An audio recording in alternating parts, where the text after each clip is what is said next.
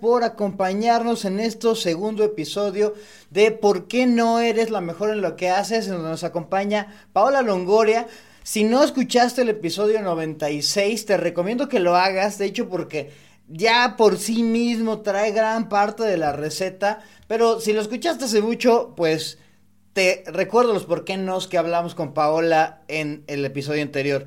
¿Por qué no eres la mejor en lo que haces? Número uno, pues porque no sé para qué soy buena o para qué soy bueno. No he encontrado mi talento. No soy el mejor en nada. Porque no quiero esforzarme mucho. Es decir, ser el mejor requiere muchos sacrificios, mucha disciplina. No lo voy a hacer. No estoy dispuesto a pagar el precio. Tres, porque no tengo quien me apoye, yo solito no voy a poder y no encuentro a alguien que se quiera rifar conmigo. Y tres, pues porque no soy un ambicioso, egocéntrico, terrible, porque quisiera yo ser mejor que los demás. Bueno, y ya estuvimos hablando de todos estos por qué no es con Paola. Y bueno, pues vamos a ver qué tiene ella que decirnos, pues para que formemos la receta de por qué no eres él o la mejor en lo que haces. Y bueno, Pau, a ver si nos puedes ayudar. ¿Qué le dices a la gente que no cree que es lo mejor en lo que, que no puedo, que no ha sido lo mejor en lo que hace? Primero, pues porque cree que pues, no ha encontrado, porque no sabe para qué es buena o para qué es bueno. Pues aquí es lo principal y yo creo que para poder lograr una meta, un sueño, un objetivo, uno tiene que saber para qué es bueno soy de la idea de que todos nacimos con un talento y hay que saber aprovecharlo o hay que también saber descifrarlo. Ah, ¿para qué soy buena? Pero si yo misma no me atrevo a intentarlo, ahí me voy a quedar, porque no voy a saber si tengo talento para el racket, si tengo talento para el fútbol, si tengo talento para la gimnasia, o simplemente no quiero nada del deporte, pero sé cantar o sé bailar o sé tocar el piano. Entonces, esa es la parte donde uno mismo tiene que romper esos tabús de decir, bueno, ¿para qué seré buena? Lo principal es identificar qué es lo que te gusta. Ay, me gusta el deporte, me gusta la música. La computación, las matemáticas. Todo, o sea, sí, hay gente que dice, oye, yo soy buenísimo en las matemáticas. Oye, no, pues a mí me encanta cantar. No, bueno, yo sé bailar. Bueno, a mí me encanta incluso contar chistes. Bueno, pues todos tenemos ese talento. ¿Ves, Diego? Creo que has cerrado tu carrera por completo. No, pero la realidad es Tú que... Tú eres bueno para dormir, Diego Sánchez. Dedícate a dormir. Sé el mejor del mundo durmiendo. Lástima que no hemos hecho negocio de eso, amigo, pero bueno, ni hablar. Entonces el punto es encontrar... Encontrar tu verdadera pasión, intentarlo, quitarte el miedo, que ese es el principal enemigo de todas las personas, el miedo. El miedo a no intentarlo, el miedo a arriesgar, el miedo al fracaso. ¿Qué es lo peor que puede pasar? Nada, te levantas y lo vuelves a intentar o te das cuenta, ok, no tenía talento para este deporte. pero rompes el tobillo, pero vuelve a sanar.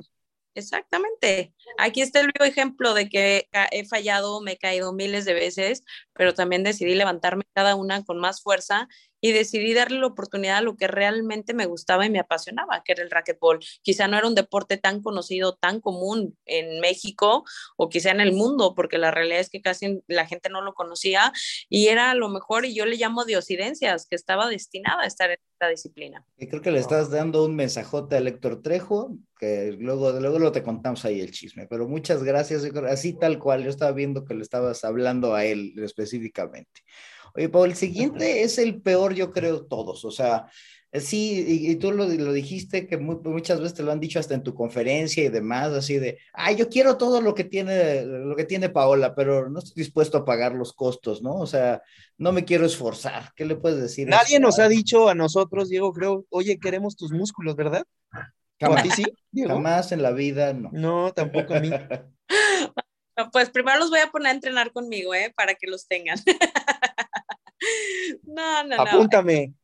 Apúntame. No, pues volviendo al tema, el por qué, eh, por qué no tengo el éxito, el éxito, perdón, porque no quiero pagar el precio. No, a ver, para ser exitoso siempre se tiene que pagar un precio, siempre se tiene que sacrificar, siempre uno tiene que trabajar por algo porque ese es el objetivo por el cual uno decide levantarse diario, decide sufrir los dolores, decide estar en una dieta súper estricta, no desvelarte. Esos son los precios altos que uno tiene que pagar, quizá irte a vivir a otro país como en su momento lo hice yo, estar en otro estado, sí, también.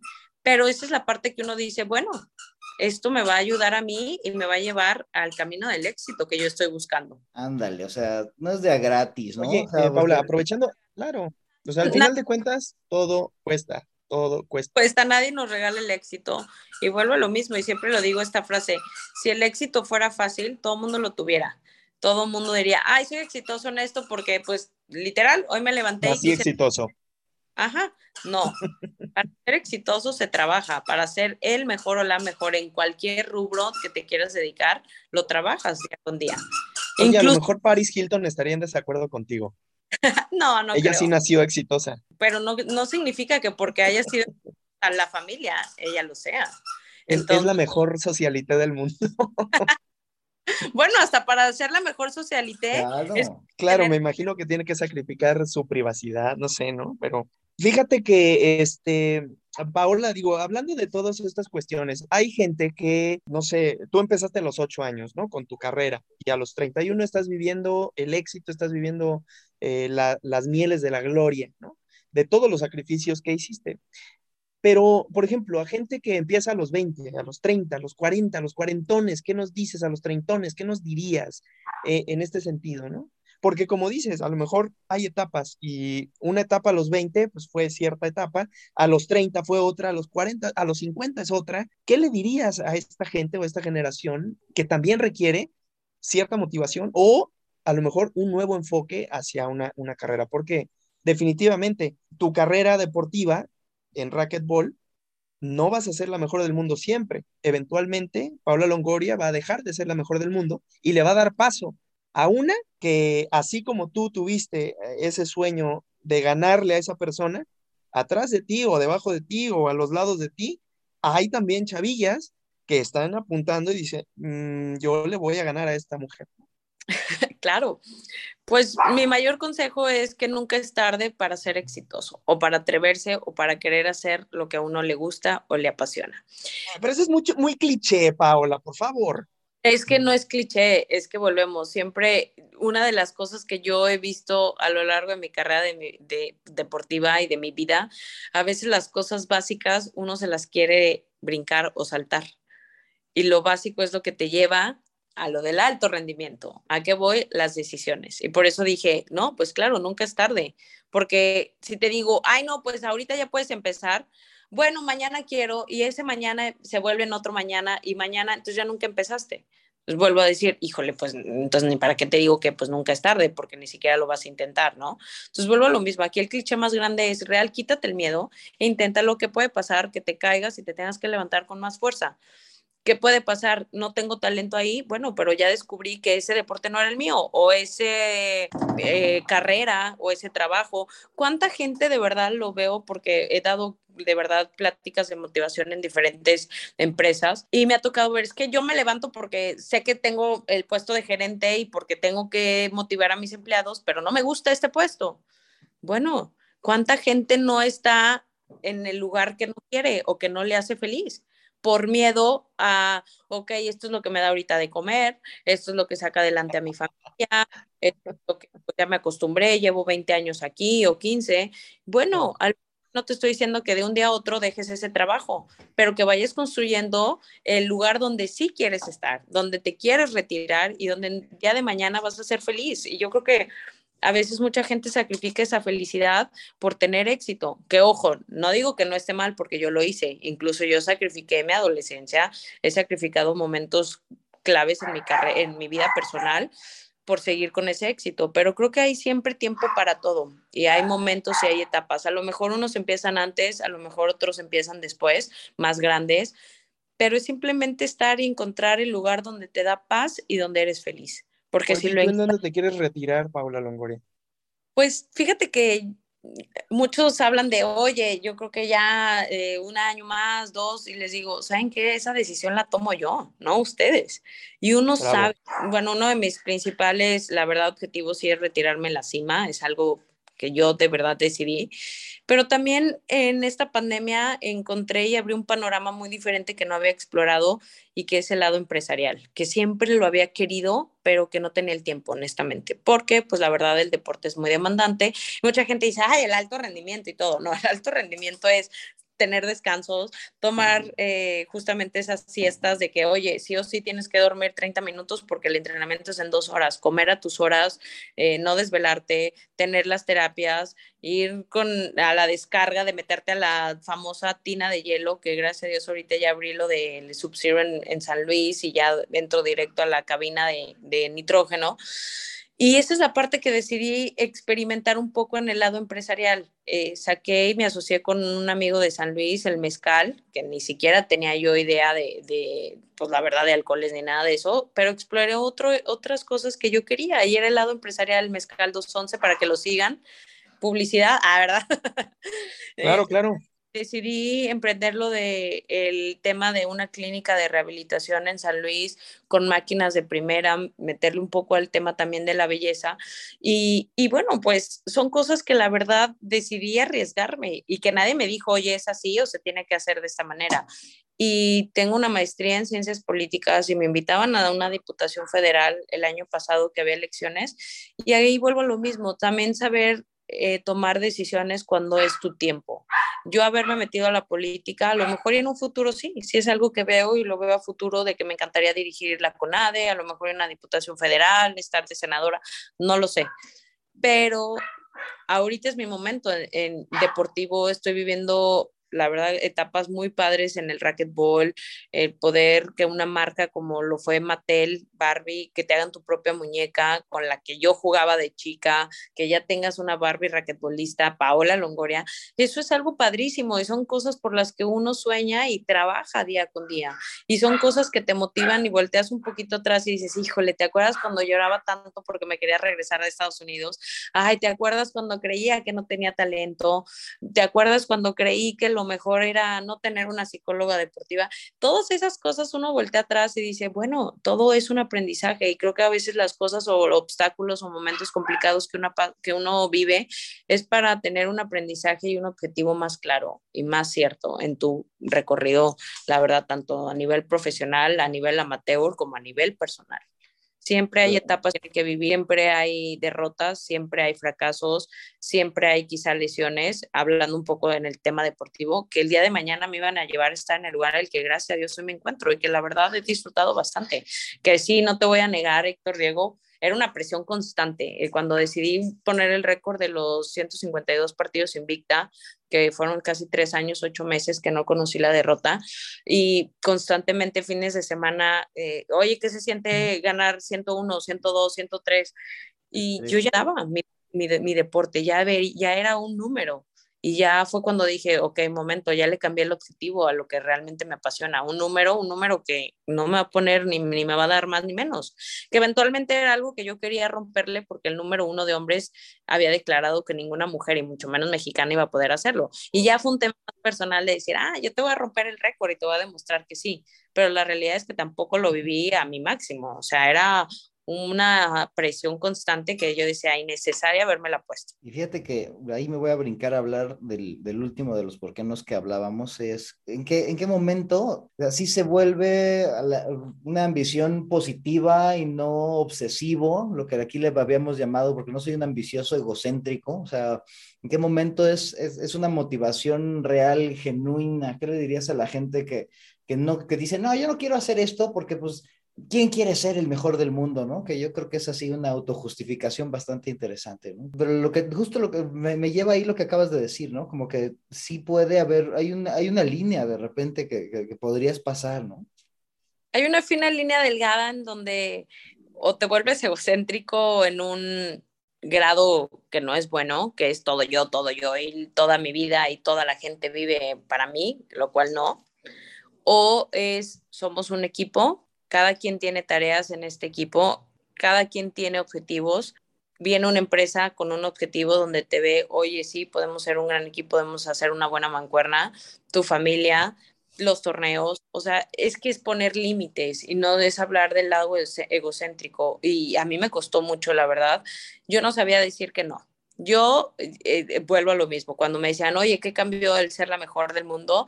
Era mi calendario, eran mis tiempos y era todo. Yo tenía, bueno, infinidad de entrevistas, tenía me la viví un, por un tiempo estando cada día en una ciudad diferente, volar, no descansar, ni siquiera después entrenar a mis tiempos, todo había cambiado porque yo no había puesto límites en ese aspecto. Yo decía, ay, sí, ahorita me está llegando esto y viene el otro y, yo, y yo quería comerme el mundo. Pero que también lo cuento porque es algo a lo cual cuando uno llega a ser el mejor del mundo también lo vive y son procesos que se tienen que vivir. Y dices, bueno, pues me sacrifiqué tanto y ahorita estoy viviendo cosas padrísimas. Nunca imaginé estar en la portada de esta revista. Fue la única mexicana, al igual que Angélica Fuentes, ex esposa de mm, que, el que en paz descanse, el dueño de Chivas, y que la verdad yo decía, ok, tengo 21 años y ya estoy en la revista de Forbes, wow, y volví a repetir, y ahora estoy en esta revista, y ahora estoy en este eh, evento social, y todo, y sí, pues era padre, y la verdad es que no me arrepiento porque lo viví y es parte del éxito, pero también después viví una etapa donde dejé de, de concentrarme en lo que realmente importaba y lo que me había llevado a eso, que era mi carrera deportiva ya no entrenaba las seis horas diarias, ya no tomaba masajes, ya mi alimentación la descuidaba, me malpasaba mucho porque obviamente córrele a dar la conferencia y ahora la sesión de fotos y ahora trata de dormir media hora, pero te levantas a las cuatro porque tienes que tomar otro vuelo. Entonces, esas cosas obviamente a la larga pues también me, me cobraron factura y perdí. Y es ahí donde uno también tiene que vivir esos procesos quizá de derrotas y fracasos o momentos complicados para que te vuelvan a hacer reconectar con lo básico, que era lo que hablaba. O sea, no, bueno, eso es un cliché. No, no, no. Lo básico siempre te va a dar las herramientas para llegar a lo alto. O sea, no quieras correr cuando todavía no empiezas a gatear o caminar. Esa es la parte que siempre me han dicho mucho, pues, mi, tanto mi familia como mi, mi equipo multidisciplinario. Y hablando de tu familia, de tu equipo multidisciplinario, que por lo que nos has contado han sido parte esencial de, de, lo que eres, ¿no? Y el por qué no que traíamos aquí, es que porque no tengo quien me apoye, ¿no? O sea, quien quiera seguir el camino conmigo, que quien me ayude a conseguir recursos, más que una receta, yo aquí sí lo veo como una, una, una necesidad, ¿no? O sea, sí, es, es difícil o, o imposible recorrer ese camino sola, ¿no? Claro, es imposible alcanzar el éxito uno solo. Y voy a citar aquí a, alguien curioso. Arnold Schwarzenegger decía, yo no soy un, en, inglés, ¿no? El self-made millionaire, ¿no? Una persona hecha a sí mismo, ¿no? Un, millonario que empezó de la nada. Dice, no, a pesar de que empecé con nada, gracias a que mucha gente estuvo cerca de mí, esa persona que me invitó el taco, esa persona que me invitó el sándwich, esa persona que me invitó a entrar a su gimnasio, esa persona que me disparó la membresía en el gimnasio, gracias a ellos y esas pequeñas aportaciones es que hoy soy quien soy. Así es que nada de que alguien es eh, un hombre en sí mismo. Ah, no, claro. Desde luego eso sí no existe. En el camino al éxito sí hay soledad, pero sí hay mucha gente que obviamente se sube al barco contigo. Hay mucha gente a la cual importa tu carrera, tu vida y, estar ahí en ese momento en el que vas para arriba. Porque es muy fácil cuando ya estás arriba, mucha gente se quiere sumar a ese proyecto, la realidad. Pero qué bonito recorrer ese camino con la gente que te vio desde abajo, con la gente que dijo, yo, Paola no ganaba ni un torneo, pero ahí estábamos y buscábamos la manera de cómo sí o Paola no tenía en su momento para ir a este torneo, pero mis papás buscando la posibilidad de cómo sí Paola llegara a ese torneo. Y esa es la parte donde uno empieza a valorar y también creo que esa parte también es bonita porque dices, bueno, eh, tú lo mencionaste, Héctor, desde la gente que de repente se cruzaba en mi camino y, oye, este, veo cómo entrenas, eh, me encantaría que patrocinarte el siguiente torneo. O sea, porque a lo mejor y en ese momento yo tenía que estar en el club entrenando y esa persona estaba ahí viéndome entrenar y fue su motivación. Y eso está padre porque al final todos necesitamos de alguien. Todos a, lo largo de la vida nos ayudamos de, muchas maneras. Y quizá yo a mi equipo multidisciplinario, digo, eventualmente su salario, lo que tú quieras, pero también me decían, es que aprendo tanto de ti Me dice, odio que cuando ya trabajas con un atleta de alto rendimiento, llegas quizá a otro, me dijo, y, ver la mentalidad de otras personas de menor edad, de que, no, profe, eso no lo quiero hacer. Me dijo, me frustra porque contigo es, lo tengo que hacer y lo voy a hacer porque ya es de forma natural, pero es un proceso y eso es lo que, o sea, está bien padre porque hasta con mi psicóloga deportiva antes era, bueno, pláticas intensas de que es que como le hago y es que el nervio y es que el otro, y ahora es como de, oye, te felicito por esta actitud que tuviste en el torneo, oye, me encanta que pudiste resolver el momento eh, indicado, clave del partido, como lo habíamos practicado. Y, y, bueno, pues son procesos que uno va, pues la verdad, cambiando y va transformándose y que la verdad, pues no es una tarea nada sencilla y que sí hay mucha gente que ha estado y que ha contribuido a mi éxito y que hoy en día, también tengo que decirlo, cuando yo no tenía patrocinadores y que yo gané mis primeras medallas de Juegos Panamericanos de Guadalajara, yo mandaba correos a todas las empresas y decía, oye, ¿no quieren ser mis patrocinadores? Y te lo juro que mucha gente dice, ay, ya, Paula, ¿cómo haces eso? Y yo, ¿qué tiene? O sea, yo tocaba puertas y eventualmente si no se abría ni una, se tenía que abrir una sí o sí en algún momento.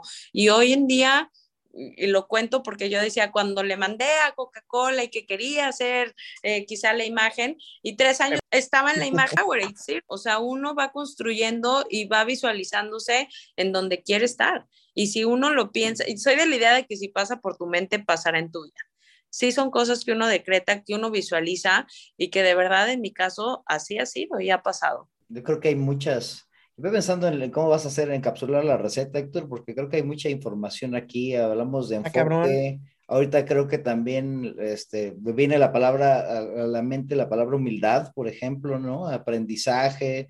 Ah. Entonces, eh, creo que, ah, digo, el, volverse la mejor del mundo es, es un proceso pues, complejo, ¿no? O sea, es, es un proceso de, de, de, autodescubrimiento, de autovaloración de, y de mucho, mucho trabajo, después de escucharte, Paula, después de, analizar todo lo que, lo que comentas, que al final es una constante en las grandes personalidades que creo todo el mundo admiramos. Y todo el mundo admiramos a esa, a esa persona que se atreve a ser única, a esa persona que se atreve a lograr más que los demás, pero eh, todo parte de un deseo y de la mentalidad adecuada, ¿no? El, decía pues, los coaches de alto desempeño y todo eso, el 80% de los resultados es la psicología, porque la psicología hace que domines a tu cuerpo, hace que domines a tus deseos.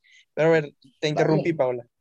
No, no te preocupes, ¿no? Y está bien, yo creo que eh, cada persona ve diferente justamente eh, el éxito, cada persona tiene sus propias rutinas, cada persona tiene su fórmula, porque no hay una fórmula que yo diga, oye, esto, ta, ta, ta, ta, pero sí, en efecto, son cosas que, que son básicas para alcanzar tus objetivos y tus metas, desde ser disciplinado, desde ser entregado, desde encontrar tu vera dedicarte a lo que realmente te gusta y, y, y realmente disfrutas, que eso es muy diferente a que lo veas como una obligación, lo que platicábamos de cuánta gente no va a su trabajo como obligación o porque ya está en la comodidad de eso. Creo que cuando llegas a un punto en donde lo cómodo se vuelve una infelicidad, pues desde ahí ya estamos mal. Y creo que nunca es tarde para cambiar el camino, tomar la decisión.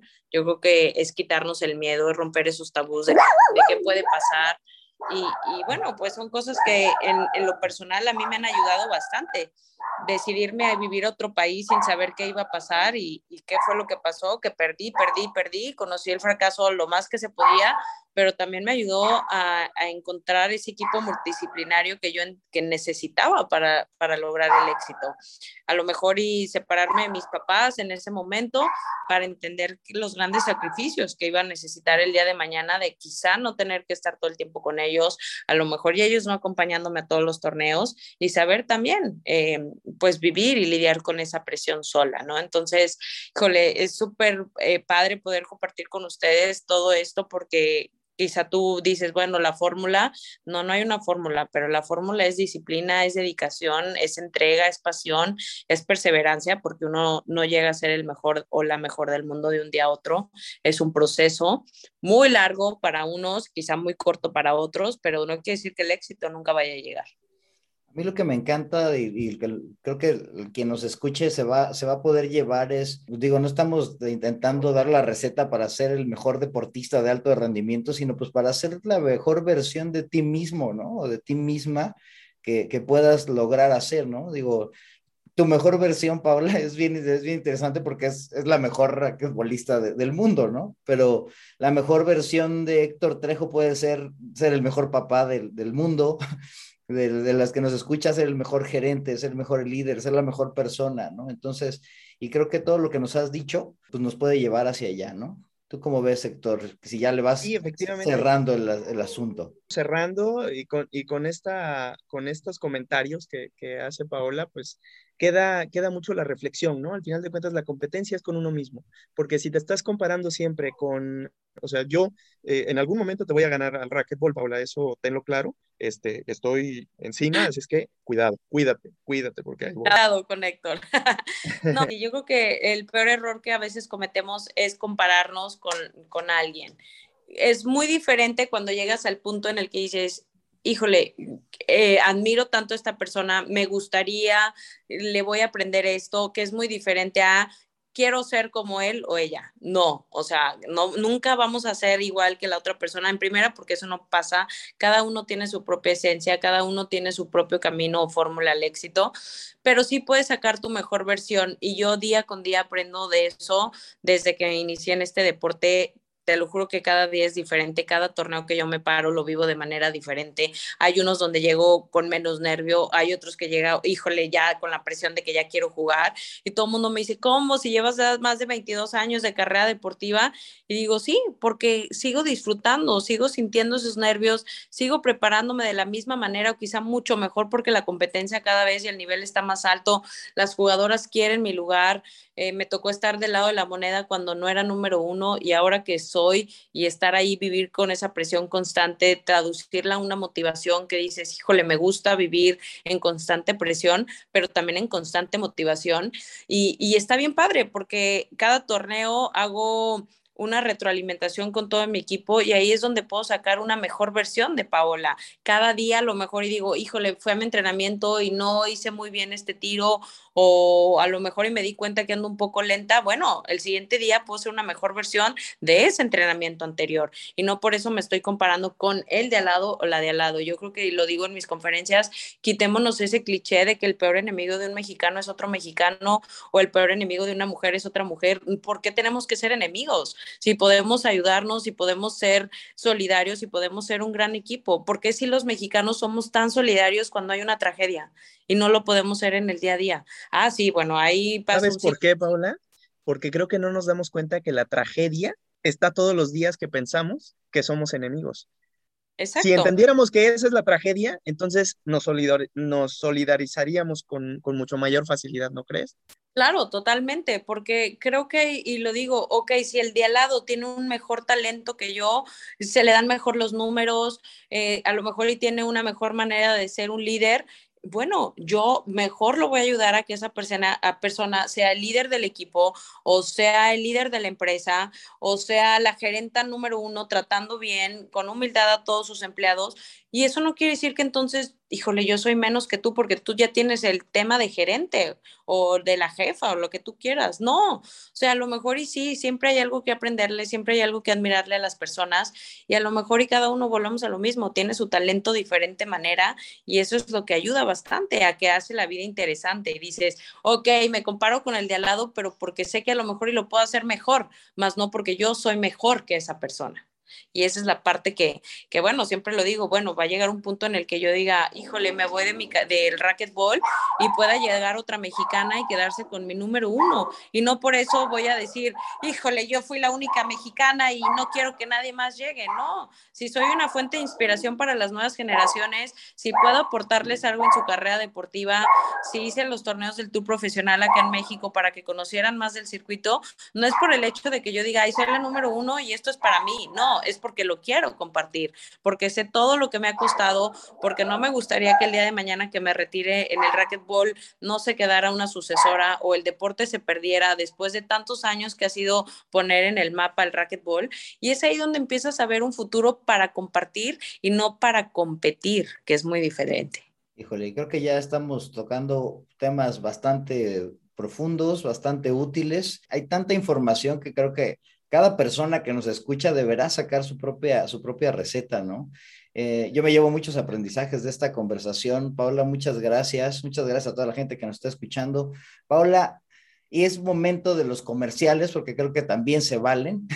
¿Qué onda si quieres que la gente sepa más de ti, de tus proyectos? ¿Dónde, dónde se entera del mezcal de Paola, de, la, de todos tus proyectos que traes, que sé que son muchísimos? bueno, pues ahí en mis redes sociales que me sigan en Instagram, arroba Paola Longoria o mi Facebook oficial que es Paola Longoria. Ahí estoy poniendo constante información tanto de mis torneos como de mis proyectos. Eh, tengo una línea de mezcal, síganos, se llama 211 con letra punto 211 con número y es eh, una botella, es la calavera, es un mezcal agave samiana y obviamente lo tengo con un amigo también empresario potosino que bueno, pues nos, nos, quisimos meter en este proyecto y le pusimos 2.11 por el 2 de noviembre y la botella es muy alusiva a, lo que son las tradiciones mexicanas, que es el Día de Muertos. Y bueno, pues también para que vayan a la clínica de rehabilitación, ahí está en San Luis Potosí, enfrente de la Mazda por Plaza Vértice, está Sub-Zero, son estas eh, cápsulas de nitrógeno, eh, crioterapia, las, las botas de compresión, no nada más para atletas de alto rendimiento, para todo tipo de personas que quiera tener una, pues un bienestar y, una salud también y cuidarse y verse bien y sentirse bien, que es también lo de ahora, que ayuda, si te sientes bien por, por dentro, pues también te sientes bien por fuera. Y esa parte creo que también se vale este, vivirla, ¿no? Entonces, bueno, pues ahí estoy en constante proyectos, vienen la verdad muy, cosas muy interesantes. Y bueno, pues que me sigan ahí, a veces también subo algo de mi rutina, si quieren eh, saber un poquito cómo entreno, a veces hablo también de tips de, de salud, así que hago de todo. Por ahí nos vemos en mis redes sociales y de verdad sin ningún problema, mándenme un mensaje. Yo obviamente si tengo tiempo, siempre trato también de dedicarle un tiempo pues a toda esa gente bonita que me sigue, que la verdad es que gracias a Dios sí es bastante y que puedo dejarles un mensaje o compartir algo que en su momento les pueda ayudar. Muchísimas gracias. Voy a hacer eh, de manera súper rápida, Diego, el, el, resumen de, de, esta cuestión para ver qué tal. A ver si puedes, a ver si puedes. A ver si puedo. Dice, ¿por qué no eres la o el mejor en lo que haces? Con una invitada de súper extra lujo, Paola Longoria, la número uno de racquetball en el mundo. Porque no sé para qué soy bueno. Primero, ese es un pretexto. No sé para qué soy bueno. Bueno, lo primero que tienes que hacer es, amigo, amigo, búscale, pícale, y cuando encuentres ahí, siéntelo, enfócate y apasiona. El segundo por qué no es porque no quiero esforzarme mucho. Bueno, a ver, ser el mejor requiere muchos sacrificios, requiere disciplina. Si tienes hueva de esto, entonces te vas a quedar mediocre. El éxito cuesta, ya lo ha dicho Paola, porque no tengo quien me apoye. A ver, en el camino del éxito generalmente vas a encontrarte con gente que te va a apoyar, de una u otra manera te va a apoyar, pero pues, si nadie quiere seguir el, camino contigo o no te dan dinero o no obtienes eh, esa ventaja rápida, pues tienes que encontrar a quien te quiera acompañar. Es imposible ser él o la mejor solo o sola. ¿Y por qué no soy un ambicioso egocéntrico? ¿Por qué quisiera ser mejor que los demás? Es que no se trata de ser mejor que los demás. Se trata de ser mejor tú mismo para ti mismo o para ti misma. Hay que tener esa motivación diaria. Tienes que tener cierta humildad para entender que el resultado va a ser para ti y no te compares con nadie. Esa sería parte de la receta eh, de todo lo que hablamos, que obviamente si este, desean escucharnos, pues van a saber que hay tantas otras cosas que se pueden sacar de esta deliciosa plática con Paula Longoria, la número uno del mundo. Muy bien, Sergio. Creo que le echaste ganas, le echaste ganas. Fue mucha información, pero creo que le trataste de encapsular bien. me sorprendiste para bien. Yo pensé que ibas a decir alguna barbaridad. Pero bueno, muchas gracias, Héctor. Muchas gracias. Muchas gracias a Liz que nos, que nos contactó aquí con, con, con Paola, que muy amablemente nos dijo que sí para, para, para, estar aquí en el proyecto y en estas loqueras que, que nos encanta platicar. Y bueno, pues pues ya habrá que cerrar el changarro. Muchas gracias a todos los que nos están escuchando. De verdad, muchísimas por hacerme parte también de este podcast, poder contribuir a que mucha gente pueda entender un poquito cómo es la filosofía para lograr el éxito, que la fórmula es muy diferente para cada uno, pero sin lugar a duda hay cosas claves que uno no se debe de brincar. Así que gracias de verdad por este tiempo. Para mí ha sido un placer poder compartir y escucharlos también a ustedes y que se lleven y todos nos llevamos información los unos de los otros. De verdad, mil gracias. Muchas gracias a ti, Paola, y gracias a todos los que nos escuchan. Y pues, adiós.